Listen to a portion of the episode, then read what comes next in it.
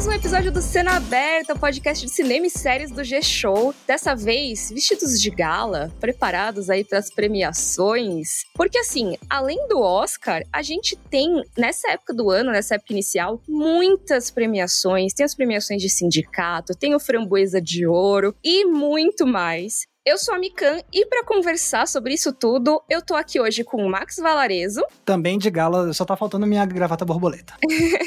e com Michel Arouca, nosso convidado do dia. Michel, seja bem-vindo. Olá, Mikan. Olá, Max. Que alegria estar aqui com vocês. Eu estou aqui no meu smoking lindo, maravilhoso, prontinho para começar essa conversa, porque eu sou um, um premiação maníaco. Eu adoro as premiações de cinema e série. Então, eu fiquei muito feliz quando vocês me chamaram. Um beijo para vocês. Um beijo pro PH Santos, que não tá aqui hoje. Eu adoro esse menino. Que pena que ele não está aqui conosco, mas eu estou muito feliz de estar aqui no podcast com vocês. Em nome do PH, eu já falo que ele te mandou um abraço de volta.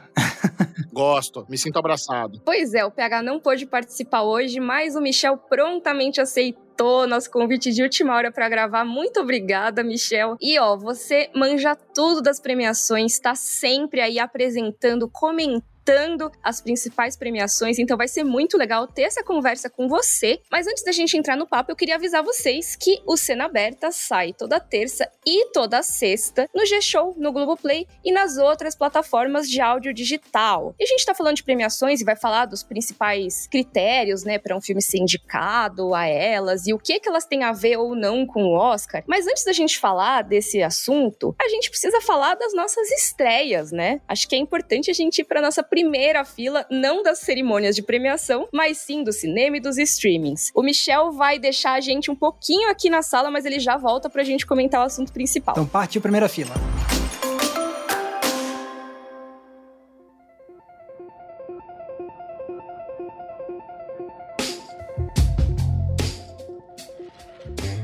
E Max, estamos aqui na nossa primeira fila. Vamos começar com as estreias do cinema do dia 3. Batman, claro, né? O filme novo da DC. Primeiro grande filme de super-herói do ano. É, dessa vez dirigido pelo Matt Reeves, né? Com o Robert Pattinson no papel do Batman. E nós já vimos o filme, o PH também já viu o filme, e a gente vai fazer um cena aberta só sobre ele. Exatamente. Aguardem. Então, fiquem preparados aí, já marquem para vocês verem aí o feed do Cena Aberta na semana que vem, tá bom? Tem também Pequena Mamãe, um filme francês, que depois da avó dela falecer, a Nelly é levada para casa em que a mãe cresceu e morou. Só que chegando lá, ela encontra uma menina igual a ela e elas ficam amigas e tudo mais. E conforme elas se tornam amigas, essas similaridades delas começam a ficar mais evidentes, vamos dizer assim. Então. Ó, e vale destacar filme novo dirigido pela Celine Sciamma, a mesma do uhum. super aclamado Retrato de uma Jovem em Chamas. Caramba, é mesmo. Max, agora que eu vi a ficha técnica, eu amo Retrato de uma Jovem em Chamas. Agora você me deixou com muito mais vontade de ver esse filme. Pois é, é um dado bem importante. com certeza. E eu, eu pulei fui deixar pro final, e agora que eu vi. Meu Deus, obrigada, Max. Imagina Imagina. Vamos lá pros streamings. Na Netflix a gente tem a série Morador Indesejado, que é uma série documental de true crime na sua primeira temporada. E sabe aquelas histórias de colega de apartamento que é meio estranho, que tem uns segredos meio estranhos? Nossa senhora, Deus me livre. É assim, né? É aquela coisa. Muitas vezes você vai dividir apartamento, ainda mais nos Estados Unidos isso é muito comum, mas em capitais aqui no Brasil também, né? A gente tem muito de dividir apartamento, anuncia na internet, né? Tô procurando um colega de quarto e tal. Às vezes você não sabe quem é a pessoa direito, né? E então tem umas histórias. Olha aí, só para deixar a galera mais ansiosa e, e tá aí, morador indesejado. Pois é, exatamente. Não ouça junto com o seu colega de apartamento, porque vai que ele é um desses e aí ele vai saber que você tá ligado já nas pistas. Exato. Estreiam também na Netflix várias temporadas de One Piece, que é esse anime super antigo que ainda tá em exibição no Japão e faz um baita sucesso faz duas décadas aí. Sim. e uma coisa legal de One Piece na Netflix Netflix é que as temporadas têm sido dubladas, né? Estão com dublagem em português brasileiro. E essas que chegam agora também estão dubladas. Então é uma opção até mais acessível para as pessoas assistirem One Piece. Tem a primeira temporada de Ritmo Selvagem, uma série de drama colombiana sobre duas dançarinas de mundos opostos. Tem a segunda temporada de He-Man e os Mestres do Universo, que é uma das animações de He-Man, né? Tem várias aí que estavam rolando simultaneamente. Eita, é? Eu achava que só tava tendo uma. Pois é, uma das várias animações de He He-Man, porque a gente tem uma outra 2D na Netflix. Essa é a segunda temporada da 3D, né? Lembrando que já teve também a animação de She-Ra, com várias temporadas, que apesar de não ser oficialmente agora uma animação do He-Man, é originalmente, né, uma personagem que tem a ver com a origem do He-Man e essa série Mestres do Universo. Também tem a série Ninguém Pode Saber, com a sua primeira temporada, estrelada pela Toni Collette, e essa série é baseada no livro com o mesmo título da Karen Slaughter. Então essa série acompanha aquela velha história de eventos chocantes em uma cidade do interior, sabe? Ah, que legal. Só que aí também vai abordar a relação entre mãe e filha, que também é bastante comum nesse tipo de história, né? Soa meio Mare of Easttown, né? É, mas Cidade pequena, relação mãe e filha. Não, mas eu tô, não tô querendo comparar, é só porque me lembrou. E achei legal que tem a Toni Collette, assim, uma excelente atriz. Bom saber que tem um seriado com ela. E é aquela coisa, né? Tem muitas histórias que acabam pegando um pouco disso, né? A gente tem objetos cortantes, por exemplo. Ah, é porque eu não vi esse ainda. É, não que sejam iguais, tá, pessoal que é fã do livro, a gente não tá falando que é igual, a gente tá falando que é um tipo de premissa bastante comum, a diferença é como que a história vai se desenvolver, óbvio. Entre os filmes da Netflix, o destaque dessa semana é Naquele Fim de Semana, Olha aí.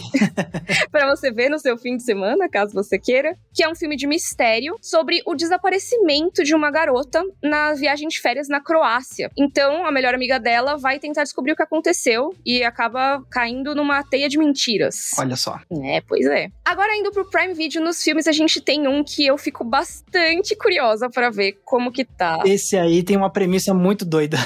Pois é, ele já estreou essa semana, eu tô doida pra ver. Que assim, ele é um filme protagonizado pelo James McAvoy e pela Claire Foy, ou seja, né, já tem nomes aí de bastante destaque, com direção e roteiro do Christian Carrion. Eu tô falando do Meu Filho, não meu filho mesmo, mas um filme chamado Meu Filho, né?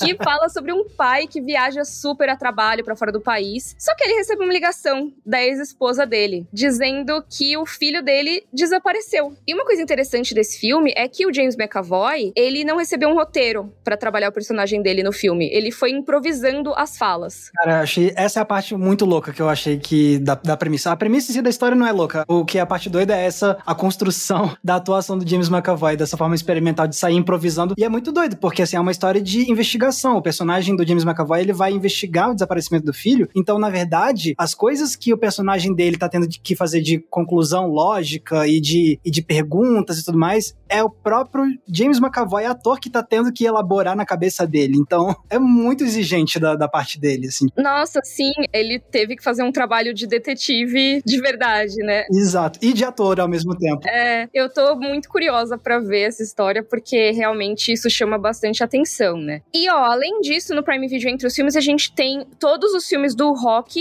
e do Creed. Então, se você é fã de porradaria, tem todos os filmes pra você ver. Se você gosta aí de ver lutas e tudo mais, com certeza você tem um prato cheio essa semana. Nas séries, a gente tem uma animação de The Boys, que é uma antologia derivada, né? Tem a série The Boys, de super-heróis super desconstruídos e tudo mais. E essa animação é aquele que a gente chama de spin-off e uma antologia. Ou seja, Cena Aberta está trazendo tendências aí pra cultura pop, tá, pessoal? Exato. Porque depois que a gente falou de antologia, muita gente estreou série de antologia. E ó, o PH Santos já mandou uma mensagem pra gente dizendo que é uma animação que tem muito, muito, muito sangue. A mensagem do PH diz assim, tudo em caps lock, brutal, ponto de exclamação, ponto de exclamação, muito bruta. Sangue demais. Pois é. Acho que quem gosta de Invencível, que é outra animação do Prime Video que é violenta pra caramba de super-heróis, também vai gostar, né, dessa. Mas tem uma outra questão que eu acho que quem é fã de animação em geral vai curtir, porque assim como no Star Wars Visions a gente falou que cada episódio era feito por um estúdio de anime, nesse caso, cada episódio também foi feito por um estúdio de animação diferente. Tem até episódio com envolvimento da galera do Rick and Morty e tudo mais. Então, se você curte animações pra adultos, talvez você curta Diabolical. Tem também a segunda temporada de Star Trek Picard, que eu sei que é uma série que tem muitos fãs. Eu, particularmente, ainda não vi. Eu também não. Mas eu sei que a galera curte bastante. Os fãs de Star Trek curtem, assim. Talvez eu esteja mal informada? Talvez. Comentem com a hashtag podcast Cena aberta se vocês gostam de Picard ou não, né? E agora indo pra HBO Max, a gente tem o documentário do Larry David. E assim, é um documentário que tem partes. A primeira parte saiu agora no dia 1 de março. E ela tem o título American American Jill Boy. Então, uma zoeira, né, com American Cowboy, né, imagino. Sim, e vale lembrar, para quem não reconhece o nome do Larry David, ele é um cara super importante para a comédia dos Estados Unidos, principalmente por ser um dos co-criadores de Seinfeld, junto com o Jerry Seinfeld. Uhum. E também depois ele fez o seriado aclamadíssimo que eu nunca assisti, que é o Curb Your Enthusiasm, da HBO. Que já tem mais de 10 temporadas, né? Exato. E eu acho que é bastante interessante acompanhar ele como um personagem mesmo. Ele é um cara que, como o Max falou, é mega importante. Mesmo se você não curtir o tipo de comédia que ele faz, ele é altamente influente na cultura pop como um todo. Porque tudo que tem de comédia hoje em dia acaba, querendo ou não, bebendo na fonte de algumas coisas que ele fez, sabe? Então, tem também a primeira temporada de O Turista, que fala sobre um homem que acordou no hospital depois de um acidente e agora ele precisa correr atrás da sua identidade para descobrir por que alguém está tentando matá-lo. E não, não é um filme da série Borne. É, exatamente o que eu tava pensando. ah, é. E tem também uma série que Cara, essa eu com toda certeza vou assistir. Ah, eu sabia. Quando eu bati o olho, eu falei: caraca, a Mika vai ficar feliz com essa aqui. Pois é. Que se chama Nossa Bandeira Significa Morte. Adorei o nome já. É, não é uma série assim, triste nem nada. Por que que tem esse nome, né? É uma série, gente, com paródia de piratas. E essa série é dirigida e co-produzida pelo Taika Waititi. Então, só por isso, assim, eu acho que eu já, já ia ver. E eu gosto muito dele fazendo comédia, cara. Sim, pra quem não lembra, Taika Waititi é, o, é um cara que tem ganhado muito destaque já nos últimos anos. Ele fez Jojo Rabbit, ele é o diretor de Jojo Rabbit e roteirista, fez Thor Ragnarok também. Sem contar uma das coisas que eu sei que a Mika gosta muito dele, que é O Que Fazemos nas Sombras, que é um excelente filme de comédia fazendo fazendo paródia de documentário, mas com vampiros. Eu sei que a Mika gosta muito do seriado também, baseado nisso. É, tem o seriado que atualmente é um dos meus seriados de comédia preferidos. What We Do in the Shadows, assim, é, é muito maravilhoso. Recomendo. Já falei bastante aqui no podcast, então não vou me estender nisso, né? E no Globoplay a gente tem uma estreia que eu tô muito curiosa para ver, que se chama Elsa e Mané, Amor em Linhas Tortas. Um documentário falando do relacionamento da Elsa Soares e do Mané Garrincha, que foi um casal que há 60 anos, aí umas 5 ou 6 décadas atrás, foi um casal que causou muito, seja comentários positivos, negativos, recriminação, elogios, aquela idealização também. E esse documentário vai falar sobre a relação deles, que é uma relação que tinha muitos problemas, né? E o documentário vai debater isso, então vai debater alcoolismo, machismo, conservadorismo, violência doméstica, ditadura, preconceito. Tem muita coisa envolvida nesse romance, que era de duas pessoas muito famosas, né? Então, um jogador de futebol estrelíssima e uma estrela da música brasileira. Então, realmente tem muito a ser discutido aí. E uma coisa que eu acho importante dizer nesse documentário, que inclusive o lançamento dele é hoje, né, no Globoplay, é que ele já estava feito antes da morte da Elza Soares. Então, eu acho que é importante apontar isso, porque a Elza Soares faleceu muito recentemente, ela faleceu agora em janeiro, né? E com certeza algumas pessoas vão pensar, não, foi só por causa disso que fizeram um documentário agora às pressas. E não, ele já estava sendo produzido, tá? Foi uma infeliz coincidência que a morte dela foi tão recente agora, mas eu acho que vai ser uma, uma forma de lembrar dessa estrela, né? E também exaltar a memória dela, certo? Certo. Outro documentário estreia Globoplay é Domingão com Hulk, a história da história, que é um doc que acompanhou o Luciano Huck desde antes da assinatura do contrato dele para assumir os domingos da Globo. Então é bem legal porque pega esse antes, durante e agora como que foi a estreia, como que tem sido. Para quem realmente quiser saber como foram os bastidores e tudo mais, para ver se foi uma loucura, loucura, loucura, algo assim. Amei. Aquela... Muito bom. Indo para Disney Plus e Star Plus, no Disney Plus a gente tem um game show chamado Jogos Cerebrais na Estrada, que é uma daquelas produções da Net Geo, né? Então, em cada episódio tem as equipes de quatro jogadores, um contra o outro, aquela coisa bem game show mesmo, mas eles fazem alguns jogos projetados para jogar em casa. Então, essa é a parte que eu acho mais interessante. Ah, interessante. É. E tem uma animação chamada Broken Karaoke, né? Um karaokê quebrado, que são vários curtas lançados pela Disney com os personagens animados cantando paródias de músicas. Nossa senhora, que conceito. Mas tem uma grande estreia de filme também no Disney Plus, que é Amor Sublime Amor, a nova versão aí do West Side Story, feita pelo Steven Spielberg, indicada ao Oscar. Então, quem ainda não conseguiu assistir, vai assistir agora essa nova versão no streaming. Inclusive eu, porque até agora eu não assisti esse filme. Então, essa é a minha chance de finalmente conferir esse filme que tá concorrendo ao Oscar. Chegou o momento, Max. Chegou o momento. No Star Plus a gente tem a minissérie The Dropout com Amanda Seyfried. Eu nunca sei como se fala o sobrenome dela, então se eu falei errado, me perdoem. Eu falo que nem você falou mesmo. Seyfried, ou Seyfried, aquela não, é Seyfried. Mas o que, que é essa minissérie? Ela fala da Elizabeth Holmes, que ela se tornou a bilionária mais jovem do mundo. Só que, na real, ela deu uma enganada em muita gente, assim, sabe? O pessoal fala que ela enganou o Vale do Silício. Essa história é impressionante. Eu já tinha visto alguns vídeos a respeito disso, porque acho que uma coisa que as pessoas talvez não saibam sobre mim, que eu não sei se eu falei aqui no podcast já, é que eu vejo muitos vídeos sobre golpes e pirâmides financeiras no, no YouTube. acho que você já comentou. E sempre sobre essa galera que é golpista e tal, eu vejo muito. Então, essa, essa Elizabeth Holmes, ela é uma personagem com muito destaque nisso. Só que dessa vez é uma dramatização e eu acho bastante curioso que saia tão perto da Inventando Ana, que é outra série que fala sobre outra pessoa que enganou geral, né? Isso que eu ia falar. Outra trambiqueira, exato. trambiqueira. Eu amo a palavra trambiqueira, é muito bom. E aí, com isso, chegamos ao fim do nosso Primeira Fila. Tem bastante coisa estreando essa semana, mas sabe o que, que tem agora também, a partir de agora, começo de março? Um monte de premiação. E por isso a gente volta aqui com o Michel. Então vamos chamar ele? É isso mesmo. Então bora aqui. Vem cá, Michel. Bora falar de premiação. Bora!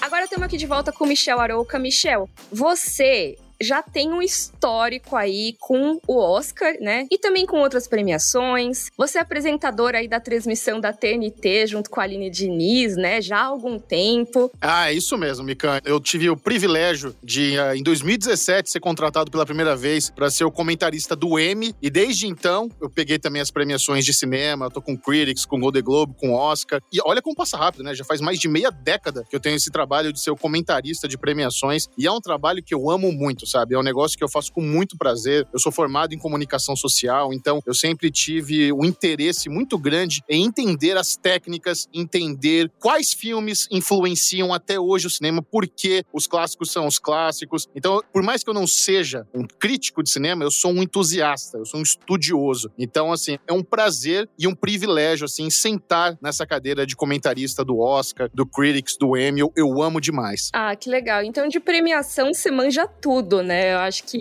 É o convidado perfeito. pois é, você já circulou por várias delas como comentarista oficialmente e também você acompanha muito já, desde antes disso, porque você tem os Série Maníacos, né? Você tem o site, tem o canal. Então, no mundo das séries, você já acompanhava isso bem intensamente, né? Agora você tá também nessa parte do cinema com mais intensidade, mas você sempre acompanhou isso, né? Não, e até antes do Série Maníacos, quando eu era criança. Eu já assisto Oscar desde que eu falo, desde que engatinhos que passa na TV. Então, é um negócio que muito antes de ser algo que eu estou fazendo de forma profissional, já era de fazer de paixão, já acompanhar e assistir os filmes. Eu amo muito. E uma coisa que eu acho legal dizer é por que, que a gente tá falando agora de outras premiações que não o Oscar? A gente tá em época de Oscar, né? Só que a questão é que agora em março a gente tem uma penca de premiações, tanto de cinema como de TV, que não são necessariamente o Oscar, né? A gente tem tudo nessa época aqui ao redor, né? Nesse começo de ano. BAFTA, tem o Spirit Awards, que é dos filmes independentes, o Critics' Choice Awards, tem um monte de premiações, inclusive até uma que não sei se consideraria um termômetro aí pro Oscar, mas é a Framboesa de Ouro, que eu acho maravilhosa. Além, claro, das premiações de sindicatos, que também são muito valorizadas quando a gente vai fazer nossas apostas aí pro Oscar, né? Tem as premiações dos sindicatos de diretores, de roteiristas, figurinistas, diretores de arte, e cada uma vai analisar os filmes por esse aspecto específico, né? Exato. Então, acho que a gente podia discutir isso, né, Max? Sim, com certeza, porque é isso. Se você pegar o calendário de premiações agora em março, porque esse episódio tá saindo bem no comecinho, né, do mês, isso aqui é quase como um abre-alas, assim, de, de, premiações, porque tem muita coisa e, e aquele negócio, muitas dessas premiações são legais de acompanhar pela premiação em si, e é legal de ver também para ver o que está sendo reconhecido, mas também, para quem é muito fã de Oscar, também tem essa questão de, tipo, e aí, quais dessas categorias são bons termômetros do Oscar? Será que dá para usar tal premiação como algum parâmetro para fazer fazer alguma previsão de quem que vai ganhar o que no Oscar e tudo mais. Então, por mais que a gente não vá se focar no Oscar hoje, ele ainda faz parte da conversa por ser a, a premiação mais visada e mais importante, né? E eu gosto muito dessa conversa em torno do termo termômetro do Oscar.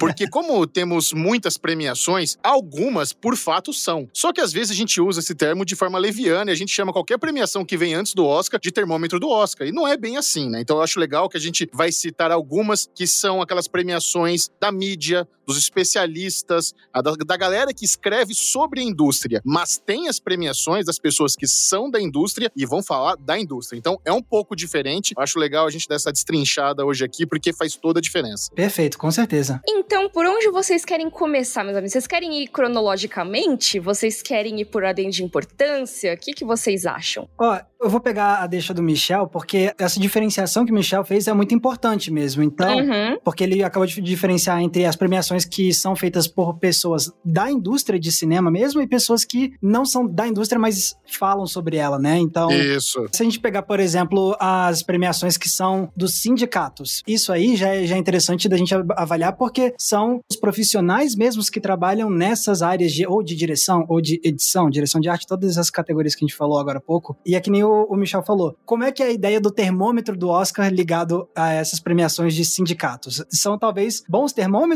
ou não? O que, que você acha, Michel? Ah, eu gosto. Acho que você tocou no ponto perfeito. A, inclusive, a minha favorita é o SEG, que é a premiação do Sindicato dos Atores. Porque é exatamente isso, né? É a galera que trabalha ali em Hollywood se premiando. Inclusive, muitos dos votantes do SEG estão na academia. Então, por isso que uhum. eu gosto de ver realmente aqui, nós vamos ver aqui um, um, bom termômetro real do Oscar. Essa eu considero aquele, o termômetrozão do Oscar, é o SEG. Legal. Inclusive porque eu não sei até que ponto que isso tá correto, Michel, você me corrige qualquer coisa, mas eu lembro que se falava muito que os atores eles eram super representados entre os votantes da academia em relação às outras categorias. Porque como tem muita categoria premiada de atuação, acaba que muitos atores acabavam pesando na hora de votar. Eu não lembro se isso continua, mas eu lembro de ter lido alguma coisa sobre isso uns anos atrás. É, não, a academia ela tá passando por um momento de reformulação nos seus votantes, né? Imagina, são quase 10 mil pessoas que votaram esse ano, então é muita gente. Esse ano, inclusive, eles até trouxeram pessoas convidadas. Tanto que a gente vê os filmes estrangeiros tendo mais voz no Oscar exatamente por causa dessas outras vozes que estão sendo ouvidas. Então tá saindo um pouco dessa patotinha, mas por muitos anos, e ainda é realmente, aquela galera meio que se prestigiando. Então isso que você falou é importante sim, Mika. E eu acho que eles estão tomando alguns passos para tentar remediar isso. E tá legal. Eu, eu tô gostando de ver a, o, o, que, que eles estão fazendo para tentar deixar mais abrangente, né? Porque essa é a grande questão do Oscar. O Oscar, ele já foi muito relevante, a gente nota que ano após ano a audiência das transmissões estão caindo. E existe um motivo para isso, né? Inclusive, a gente tem uma polêmica esse ano tinha algumas, algumas categorias que eles tiraram da transmissão ao vivo. E assim, uhum. se a gente parar pra pensar, um dos meus queridinhos está na categoria de curta documentário, que é o Audible. E não vai ser ao vivo. Eles vão fazer uma gravação antes, vai ter só um clipezinho. Então a gente acaba perdendo preciosidades em prol dessa, desse dinamismo que eles tanto querem. Mas enfim, é necessário, né? Se a gente está falando de um prêmio de Hollywood e relevância talvez seja algo que eles mais valorizem, eles precisam tentar encontrar alguma solução aqui. Então, eu tento tirar de mim o purismo do Oscar, tem que ser, tem que ser, tem que ser, e entender essas iniciativas. Com certeza. E uma coisa que eu acho legal de dizer do SEG é que é uma premiação que não vai só para cinema, né? Ela também premia atores da TV, certo? Não, e é por isso que eu amo o SEG, né? Ele é também super abrangente. Então, eu gosto dessas premiações que misturam séries e cinema, né? Então, eu, tô, eu fico em casa, assim. Pois aí, é, o, o SEG, ele realmente é um dos, dos mais importantes e ele acabou de acontecer na, na altura da publicação desse episódio. Mas, assim, além dessa premiação dos atores, né, ainda tem um, uma penca de outras, assim, que nem a gente tava falando. Tem diretores de arte, editores, figurinistas, diretores, produtores, roteiristas. E uma das coisas que eu acho legal, assim, de tipo, ah, beleza, qual é a graça dessas premiações especializadas, né? Eu acho que para quem realmente gosta muito de, de audiovisual no geral, é interessante talvez dar uma acompanhada nessas outras premiações porque o que acontece? Essas são premiações especializadas que quando vai pro Oscar fica uma premiação, a categoria do Oscar pega um geralzão e, e coloca lá para indicar. Agora, se você for na, numa premiação de diretores de arte, eles vão criar diferentes categorias para diferenciar diferentes de, tipos de direção de arte. Então, é muito doido. Se você olhar os indicados na premiação dos diretores de arte, eles têm lá melhor direção de arte em filme de época, melhor direção de arte em filme que se passa nos dias de hoje, uhum. melhor direção de arte em filme de fantasia. É mais nichado, né? Exato, é mais nichado. Então isso é interessante. A mesma coisa acontece na premiação dos figurinistas, que também faz essa diferenciação entre é, a premiação de figurino de época, de contemporâneo, de fantasia, e tipo, quando vai pro Oscar, mistura tudo isso numa coisa só, né? Então é interessante ver como os profissionais dessas áreas gostam de criar uma deixar mais granulado mesmo assim, para reconhecer que existem diferentes tipos de estilos de direção de arte ou de figurinismo dentro dos diferentes estilos de filmes, né? Nossa, com certeza. Um que eu gosto muito, por exemplo, é o Annie Awards, né, que rola também agora no dia 12, que é justamente a premiação voltada para as animações, né, em Hollywood. Uhum, legal. E o Annie, eu sempre gosto muito de ver o que que ele faz ali, né, para não necessariamente como um termômetro pro Oscar, porque muitas vezes acaba que o Oscar tem critérios diferentes para as animações, mas porque ele tem essas categorias mais específicas. Então você tem prêmio de storyboard, sabe? Você tem prêmio de design de personagem. Ah, que legal. Que é o tipo de coisa que não necessariamente vai ter no Oscar, porque no Oscar você acaba privilegiando muito filmes que são com atores, né? Então o design de personagem não é exatamente um design de personagens, tem outras coisas, né? Figurino, maquiagem e tudo mais. Não, e é, e é legal porque, tipo, pra essa galera eles devem se sentir muito. Ah, tô no, no, meio da galera que manja do mesmo tanto que eu, tipo, a galera que aprecia cada detalhe dessa parte da produção cinematográfica. Então, se eu tô aqui com animadores e a gente vai falar de design de personagem, é um monte de, digamos assim, de apaixonados por esses detalhes também do processo de criação, né? É, não, eu tenho um queridinho que ele é um pouco renegado às vezes, que é o Spirit Awards, uhum. que é o prêmio dos filmes independentes. Eu não acho exatamente que ele é um termômetro de Oscar, mas é que às vezes ele até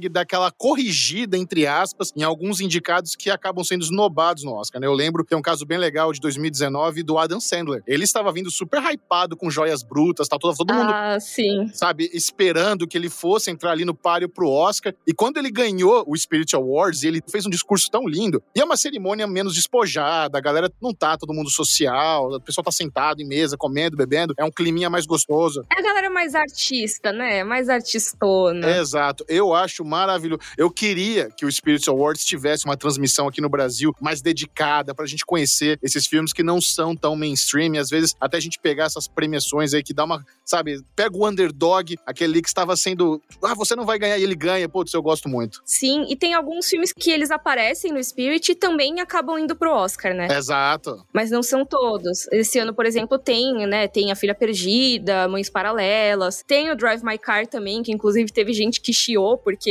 indicaram, né, o filme japonês ao Oscar de melhor filme, mas eles também acabam indo pro Spirit. Cara, e, e o, o, que eu acho legal do Spirit é justamente isso, assim, para quem tá ouvindo e não sabe diferenciar o que é um filme independente de um filme que não é independente, filme independente é esse que não é feito pelos grandes estúdios de Hollywood, né? E por isso que eu acho tão legal a proposta do Spirit, é justamente de, olha só, beleza, tem o Oscar com esses filmes grandões aqui, mas olha só, não necessariamente esses vão ser talvez os melhores filmes do ano, assim, eu sempre falo isso, eu adoro acompanhar o Oscar, mas assim, não dá para achar que o Oscar é tipo um veredito objetivo dos melhores filmes do ano, porque tem muita coisa incrível que vem do cinema independente independente que nem vai pro Oscar, né? Então o Spirit Award acaba dando, fazendo essa, que nem o Michel falou, dá uma corrigida nessas coisas, assim, de honrar um pouco mais alguns filmes que não receberam tanto carinho pela academia e realmente chamar atenção para algumas coisas que às vezes a gente nem ia prestar atenção. Então é, é, é realmente muito legal o Spirit. E aí a gente tem também os prêmios que são mais gerais, vamos dizer assim, né? Que a gente comentou que existe essa, essa diferenciação entre o que é mais específico dos sindicatos e isso que é mais generalista,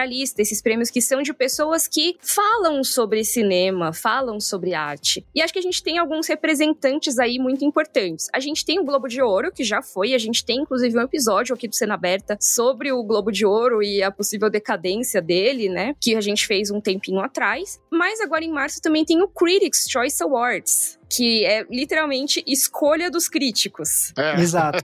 Aí é, é, o mesmo tipo de premiação do Oscar no sentido de ser generalista, porque aí eles vão pegar e fazer uma premiação de tudo, de, atuação, de roteiro, aspectos técnicos, melhor filme, melhor diretor. É, então é a mesma estrutura básica de um Oscar, só que a diferença principal tá nos votantes, né? Enquanto na academia são as pessoas que trabalham fazendo esses filmes, na Critics' Choice Awards é tipo a gente, digamos assim, quem trabalha falando e criticando os filmes e, e séries também, né? Se bem que o Critics' Choice Awards é mais, é mais filme do que TV. Tem uma premiação separada pra TV. Não, eu, eu queria. Eu queria que tivéssemos o Critics' Choice Awards Brasil, né? Exatamente pra gente Olha. ter a voz dos brasileiros. E eu gosto do Critics. O Critics, ele, ele, é bem legal. Ele tem essa, essa coisa mista também de misturar TV com cinema. É um prêmio, assim, é tanta categoria. Quando eu tô preparando, né, o meu roteiro do Critics' Choice Awards, eu acho que de todas as premiações, esse aqui eu demoro mais. Nossa, é muita categoria. Eles têm muita coisa. É muita categoria. E é tanta coisa que eles até acabam segmentando o prêmio, né? Porque tem os, o Critics' Choice Awards e o Critics' Choice Super Awards. É... Que é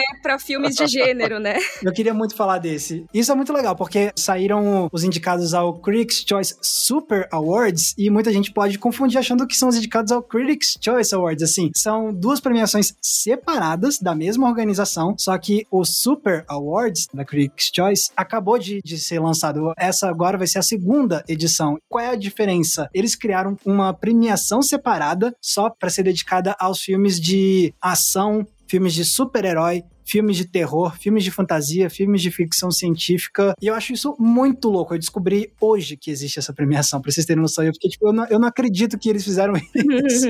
é muito legal, né? Eu, eu, fiz os comentários no ano passado, na, na, primeira edição. Ele foi transmitido, foi muito legal. E eu, eu achei, eu fiquei muito surpreso, porque é o que você falou, Max. Imagina, você pega o Critics' Choice Awards, que é uma galera que se leva muito a sério, sabe? É uma galera uhum. que, por, por mais que sejam os críticos e tal, eles querem trazer esse ar mais elitizado para premiação. E quando eles fazem uma, uma premiação separada que praticamente é um novo MTV Movie Awards, cara, eu achei sensacional, porque agora a gente vê a série que a molecada assiste, tendo ali um espaço. Então, eu acho The Crown uma das melhores séries da atualidade. Mas o pessoal gosta mais de ver The Boys, o pessoal gosta mais. Ano passado tá, tinha Supernatural. Então, eu acho sensacional a gente ter espaço para essas séries mais pop, digamos assim, né? Mas aí me lembra um pouco a, a polêmica que rolou. Ah, do filme popular.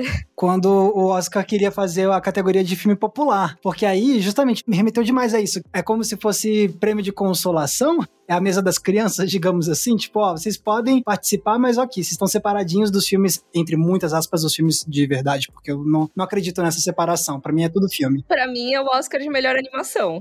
Para mim, a mesa das crianças é o Oscar de melhor animação, que é meio que assim, não consideramos você um filme de verdade para competir com os outros. Fica aí. Ah, mas é que eu, eu acho que dá para tentar dividir um pouco, né? A coisa, aquela coisa mais pop, mais galhofa, e aquelas produções que realmente buscam por premiações, por credibilidade porque é diferente. Então tem algumas, algumas produções que eles colocam mais técnica, mais empenho, e tem essas outras que são mesmo para ser pipocão. E eu não vejo problema, eu acho legal. Sim, sim. Quem sabe um dia teremos o Super Oscar, imagina, um Oscar dedicado é. só filmes de super-herói e nerd, sabe? Sim, já pensou? E podia até ter uma capinha, né, no, no boneco lá do Oscar.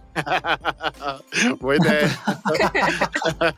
ah, essa foi boa. Já pensou? Ia ser ótimo. Ó, outra, outra premiação que se fala muito quando tá chegando a época do Oscar, mas que não é tão acompanhada de perto assim por muita gente, que é o BAFTA. Cara, eu gosto do BAFTA. Porque tecnicamente o BAFTA, por ser né, meio que o Oscar britânico, não era para ser um termômetro, porque não é, não é exatamente Hollywood, mas é porque a rainha é meio que primo do tio Sam, então fica um negócio meio, meio estranho.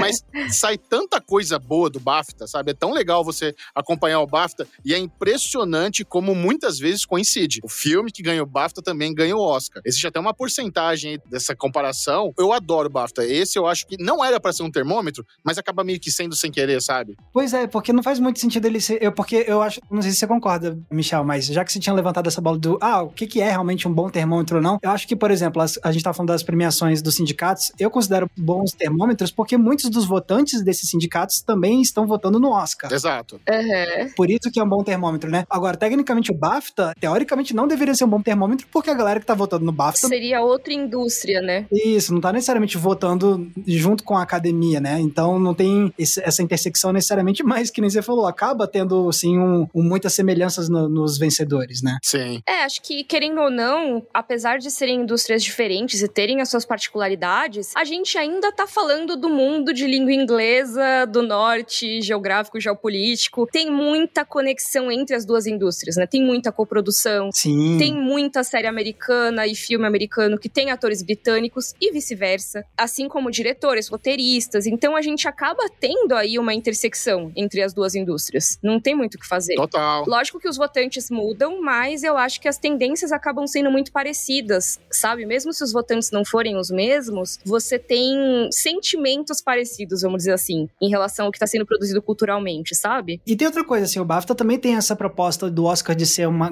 um grande evento televisionado, com uma pessoa fazendo o papel de anfitrião ou anfitriã. Então, tipo, se também tem esse lado midiático, que não é toda a premiação que vai ter, também é interessante para eles eles colocarem esses grandes filmes que também vêm dos Estados Unidos, porque ajuda também na audiência e tudo mais, né? Porque se fosse só uma premiação só da produção britânica de filmes, aí ia ficar realmente muito nichado, e aí isso acaba diminuindo o potencial de audiência, tal, tal. Então acho que eles devem pensar muito nisso. Mas eles também super fazem um trabalho de, tipo, ainda manter o lado do BAFTA que é, tipo, britânico mesmo, porque aí você tem a categoria de melhor filme britânico, por exemplo, né? É, tem que puxar a sardinha para eles também, né? Exatamente. e tem uma outra premiação que eu acho que ela não é termômetro, mas pode ser um termômetro reverso, vamos dizer assim, que é a framboesa de ouro.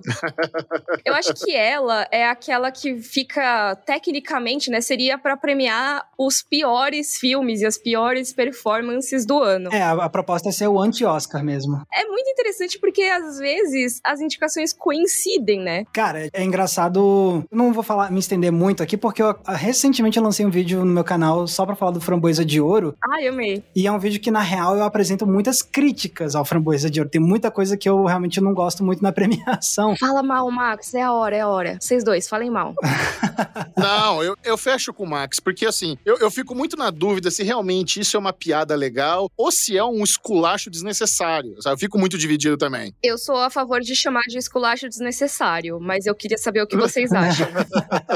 é porque eu acho que algumas pessoas olham pro Framboesa de Ouro e podem até achar, tipo, ah, premiação dos piores do ano. E pode achar que é, sei lá, eleito por críticos de cinema, que tem algum critério, coisa assim. Mas se você for analisar como é que é, como é que faz para votar, como são escolhidos os filmes, é tudo muito galhofa na, na, na forma como é organizado, entendeu? Então, você não pode enxergar o Framboesa de Ouro como alguma coisa que teve algum tipo de apreciação crítica de verdade para falar que aqueles são os piores, porque também faz parte da crítica falar o que, que é ruim, né? Então, beleza, não tem obrigação de ter esse critério, uau, crítico, assim, se a proposta for, tipo, só fazer piada, entendeu? Mas aí que tá até mesmo quando o assunto é fazer piada ou ser uma sátira, eu não acho que é uma sátira que funciona tão bem assim. No meu próprio vídeo, eu até falo sobre nessa tentativa de serem engraçados ao longo das décadas, eles já fizeram muita piada muito ruim, preconceituosa, misógina, transfóbica. Então tem muita coisa assim também que, que me incomoda nesse histórico. E também, que nem o, o Michel falou assim, às vezes, tipo, tá, mas qual é o propósito? Beleza, você até premiar tal filme como o filme que foi ruim, ou tal pessoa como a pior atuação do ano, mas aí eles vêm com uma parada do tipo, pior ator do século, velho. Qual é o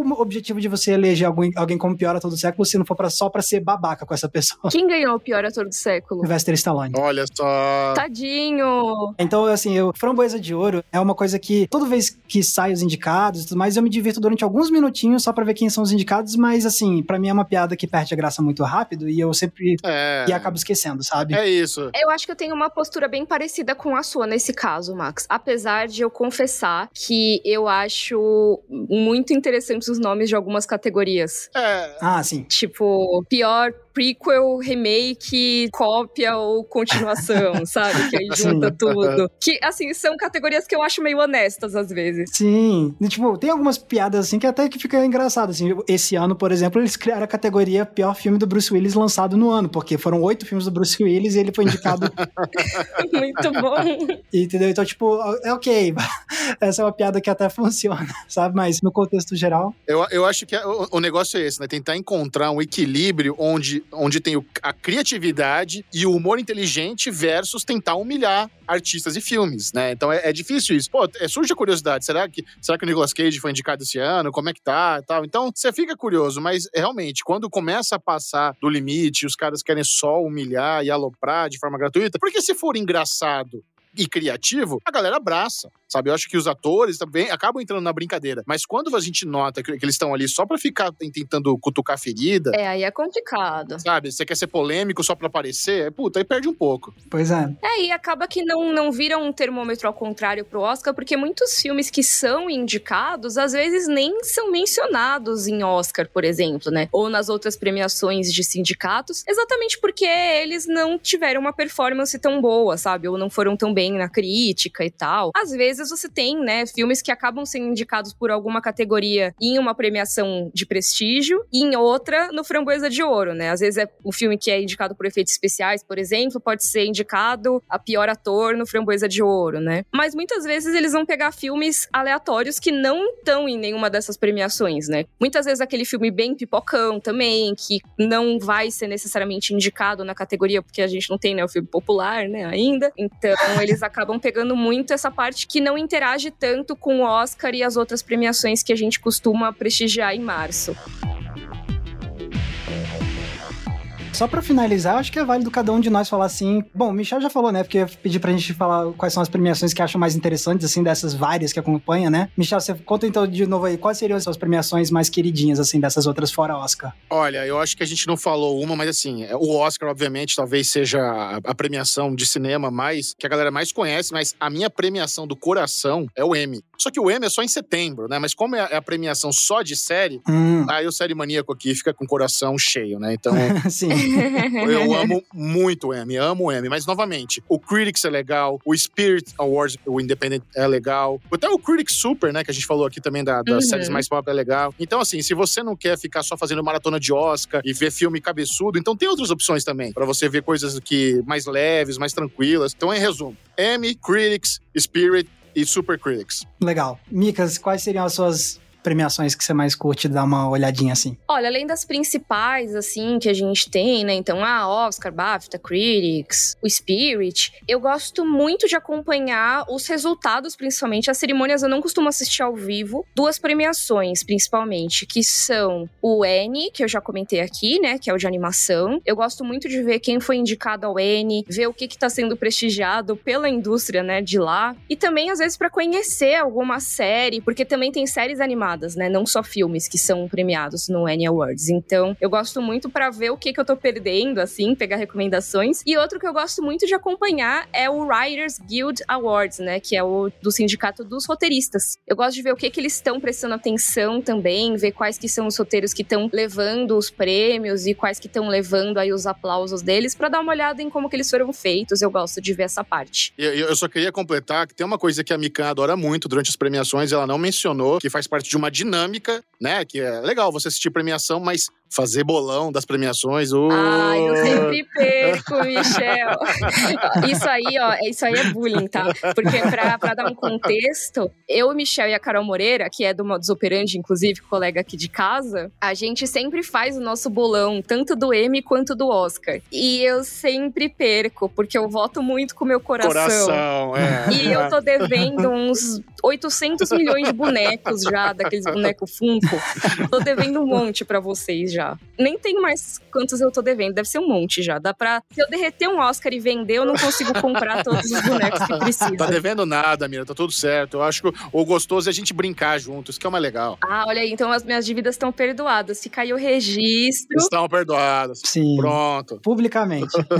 Fica o registro. Mas, Max, quais são as premiações que você mais curte acompanhar? Eu gosto muito do Critics' Choice e do Spirit também, como vocês dois comentaram. E fora isso, eu gosto muito de sempre de ver os resultados do, do sindicato dos diretores. Eu sempre gosto muito, assim, porque como é uma das posições do cinema que eu mais gosto de estudar, é da direção, aí é uma das que eu sempre gosto de acompanhar, sem contar que se for para fazer, usar como termômetro, é um dos melhores termômetros também pro Oscar de direção, porque assim, se, sei lá, se pegar os últimos 10 anos, acho que só divergiu duas vezes o resultado das duas premiações. Sim, com certeza. Então é, é, é uma que eu gosto muito de acompanhar. Ah, legal. Então, ó, eu acho que esse episódio foi para mostrar como tem muitas outras premiações pra gente acompanhar acompanhar além do Oscar, né? Eu acho que o Oscar ele tem esse essa posição mítica, né? Essa coisa de afeto, eu acho, do próprio público, né? De, ah, e o Oscar, vamos ver quem foi indicado, quem ganhou, vamos acompanhar a cerimônia. E sim, isso é muito legal e acho que todos nós gostamos de acompanhar, né? A gente já comentou a respeito disso aqui no, no podcast várias vezes e com certeza o Michel também gosta de acompanhar, afinal ele trabalha com isso e ele já falou aqui no começo do episódio. Mas eu acho que é legal a gente dar atenção a essas outras cerimônias também, a essas outras indicações, até para descobrir alguns filmes que podem não ser prestigiados pelo Oscar, né? Como a gente falou, às vezes tem alguns problemas na hora das indicações, às vezes tem coisa que falta, às vezes não é o melhor termômetro do que foi bom aquele ano. Então, com essas outras premiações, dá pra gente ter mais noção de outras obras que podem ter ficado de lado. Com certeza. Falou tudo. Dito isso, eu acho que eu ainda não falei tudo, porque a gente ainda não foi pro nosso balcão da locadora. É verdade. Vamos lá? Opa!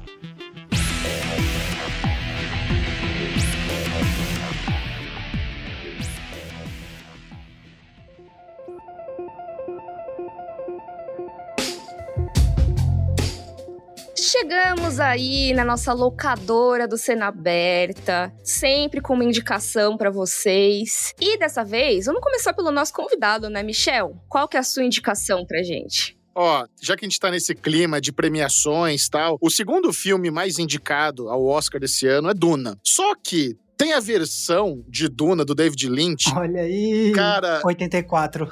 Foi de 84. Cara, que assim, quando esse filme saiu, ele foi massacrado, todo mundo odiou tal, mas hoje ele tem um gostinho daquele filme cult. E eu acho legal vocês assistirem, porque ele é muito visionário para sua época, sabe? Se você pegar, por exemplo, os efeitos visuais do escudo, sabe aquele escudo? Se você vê o Duna de hoje, do Villeneuve, o Jason Momoa, tá, tá piscandinho, tá com o Chalamet ali. Cara, no filme do David Lynch, eles botaram um bloco de Tetris, assim, nos caras. Uhum. É um negócio meio grosso, meio... Mas eles usaram técnicas de maquete para fazer algumas perspectivas, algumas cenas ali de perspectiva que são incríveis. Então eu acho legal você pegar esse filme que já foi considerado tosco na época e hoje ele tem esse ar cult e tá fácil de assistir, tá na Netflix, para vocês até terem um gostinho, porque, cara, o David Lynch, ele é um cara que eu, eu amo ele, ele, mas ele é muito louco, gente. Eu acho que ele toma, um, ele toma um chá de cogumelo por semana, assim, vai gravar, vai filmar, abre câmera. O cara é muito louco. Então, é legal. E esse filme de Duna é um que ele renega até hoje, né? Basicamente. Renega.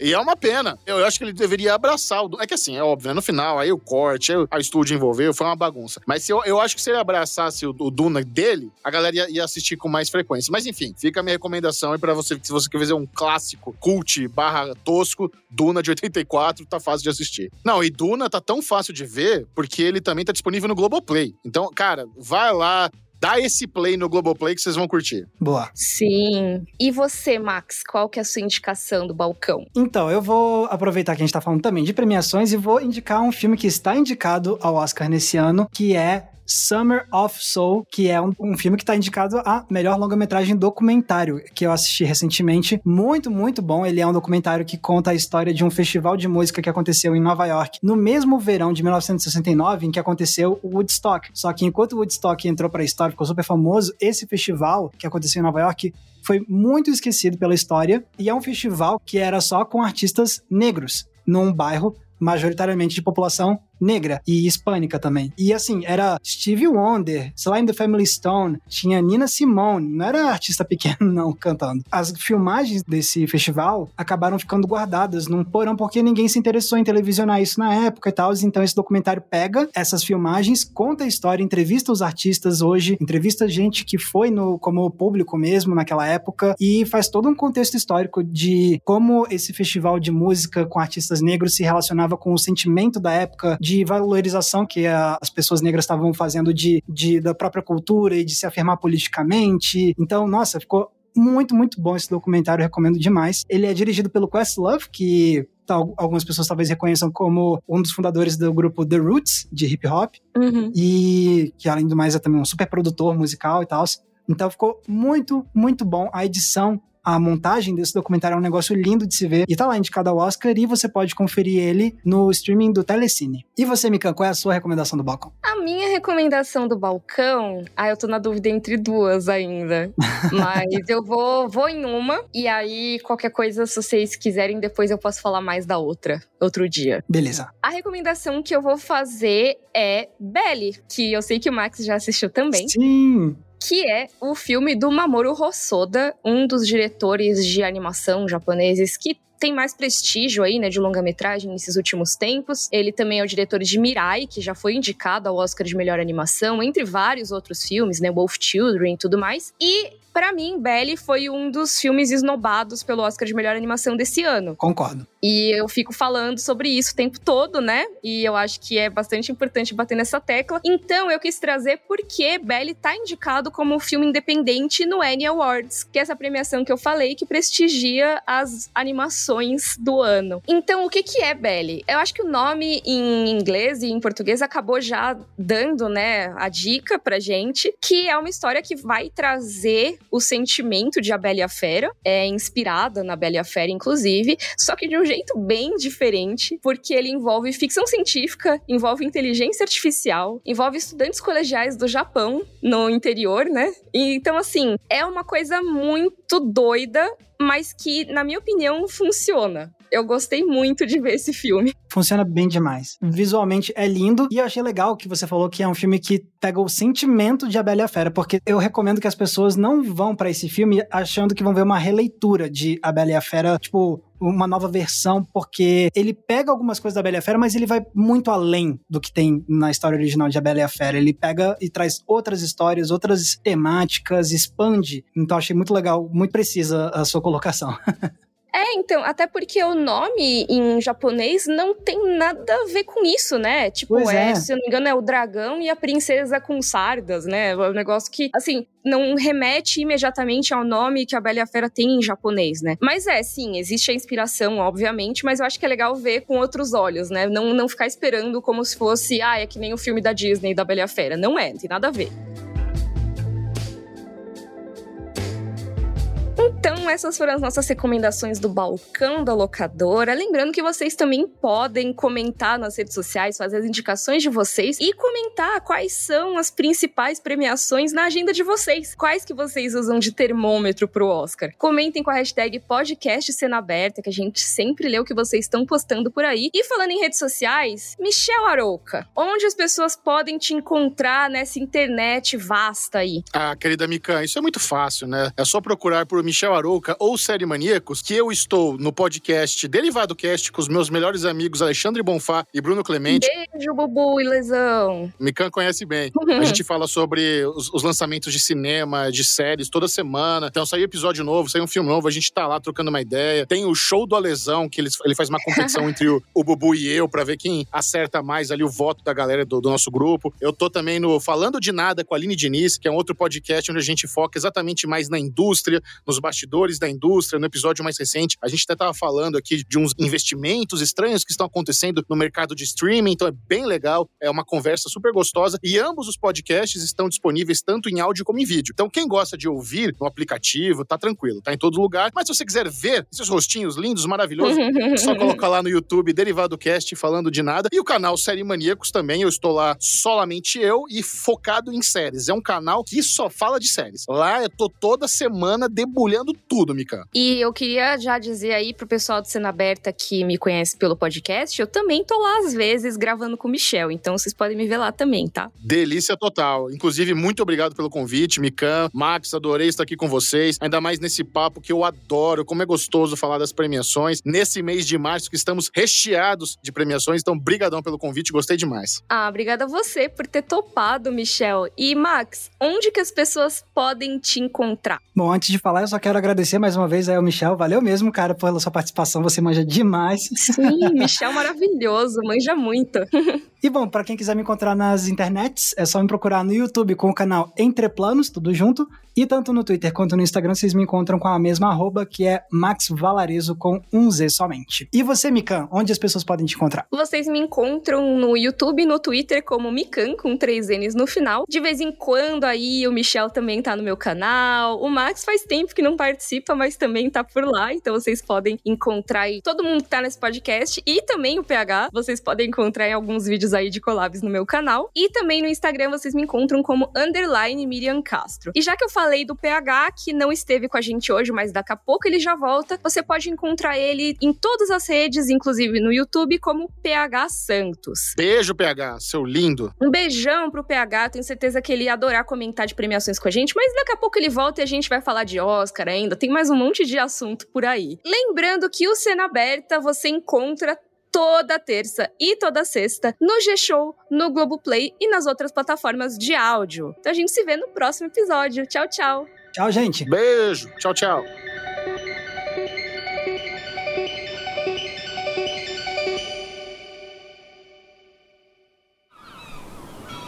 Este podcast foi editado pela Maremoto.